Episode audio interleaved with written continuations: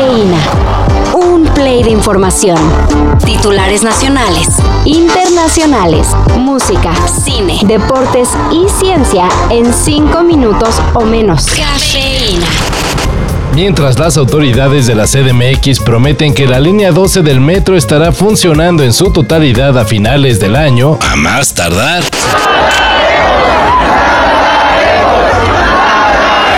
En el periódico El País, revelaron que el Instituto para la Seguridad de las Construcciones avisó desde abril de 2022 que la línea 9 La que corre de Pantitlán a Tacubaya, está comprometida por no decir en estado de alerta, debido a deformaciones que presenta, sobre todo en su tramo elevado. Usuarios reportaron esta mañana que una de las bases rojas de metal colocadas en el tramo elevado se ve floja y no se aprecia que sostenga la trave de concreto. El informe lo entregó el instituto a la Secretaría de Obras de la CDMX, la cual no negó los señalamientos. pero dice que no hay riesgo estructural y además se realizan obras preventivas. Ah, no, pues bueno.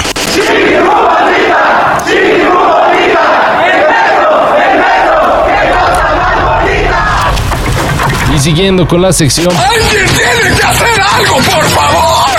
la Sociedad de Neurología Pediátrica alertó sobre la falta de medicamentos de prescripción para pacientes con problemas de salud mental, Entre los medicamentos que presentan escasez está la lisdexanfetamina, la cual ayuda en el tratamiento de trastorno por déficit de atención e hiperactividad. la TDAH, Los especialistas advierten que cortar el tratamiento de pacientes con problemas neurológicos y de salud mental afectaría no solo a estos, sino también a las familias y a la sociedad en general. Luego de casi 12 años de no hacerlo, Saúl El Canelo Álvarez volverá a pelear en México. el anuncio lo dio ayer el boxeador tapatío en compañía del gobernador de Jalisco, Enrique Alfaro. Mm, ta. Estoy listo para regresar a mi casa y defender mis títulos en el lugar donde nací y inició mi historia, con la gente que siempre me ha apoyado. Pues bien, aún no se confirma contra quién se enfrentará el Canelo. Ni cuándo ni dónde. Pero todo apunta que será contra el británico John Ryder el sábado 6 de mayo en el Estadio Jalisco. No más falta el anuncio oficial. Y los que también regresarán son los de Mars Volta.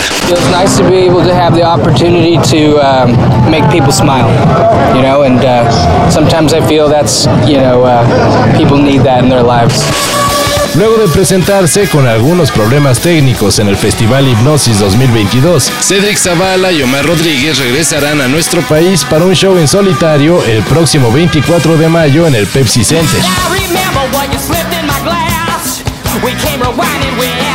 Los boletos para este esperado concierto estarán disponibles en preventa este 23 de febrero. y un día después para el público en general. A ver si dejan algo. En Ecuador también viven la crisis del narcotráfico. Pero en ella ven áreas de oportunidad. ¿Sabías que en chino la palabra crisis también quiere decir oportunidad? ¿Qué? ¿Oportun crisis? Ya que no saben qué hacer con tanta cocaína que confiscan, las autoridades ecuatorianas han optado por experimentar con métodos para usarla con un fin benéfico. Un ejemplo, la creación de tabiques. Esto por medio de una técnica conocida como encapsulamiento. Fácil. Solo mezclar la cocaína con cemento, sal y químicos y voilà. Tabiques listos para la construcción de casas. Hasta el momento de 180 toneladas de coca confiscada en los últimos meses, 61% se han convertido en tabiques. por cierto, la técnica usada vuelve casi imposible volver a extraer la droga. Todo esto y más de lo que necesitas saber En sopitas.com, el guion corre a cargo de Álvaro Cortés y yo soy Carlos el Santo Domínguez. Cafeína. Un shot de noticias para despertar. Lunes a viernes por sopitas.com. Y donde sea que escuches podcasts.